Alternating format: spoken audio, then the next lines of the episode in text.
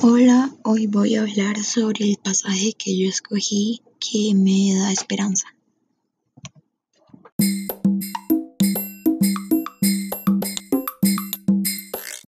El pasaje que yo escogí es este, es un poco largo y es cuando dice Pedro estaba sentado fuera en el patio y se le acercó una criada y le dijo, también tú andabas con Jesús el Galileo. Él, él le negó delante de todos diciendo, no sé qué quieres decir. Y al salir del portal lo vio otra y dijo a los que estaban allí, Este andaba con Jesús de Nazareno. Otra vez negó él con el juramento, no conozco a ese hombre. Poco después se acercaron los que estaban allí y dijeron, seguro tú también eres de ellos, se te, se te nota el acento. Entonces él se puso a echar maldiciones y a jurar diciendo, no conozco a ese hombre. Después y enseguida cantó un gallo. Pedro se acordó de aquellas palabras de Jesús.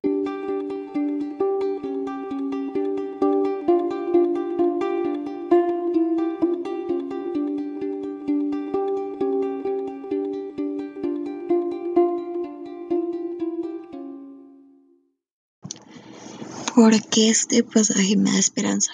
Yo siento que este pasaje da esperanza ya que básicamente Jesús ya le había dicho a Pedro que él lo iba a negar tres veces y él no le creyó y después de esto el día se puso triste por haberlo negado.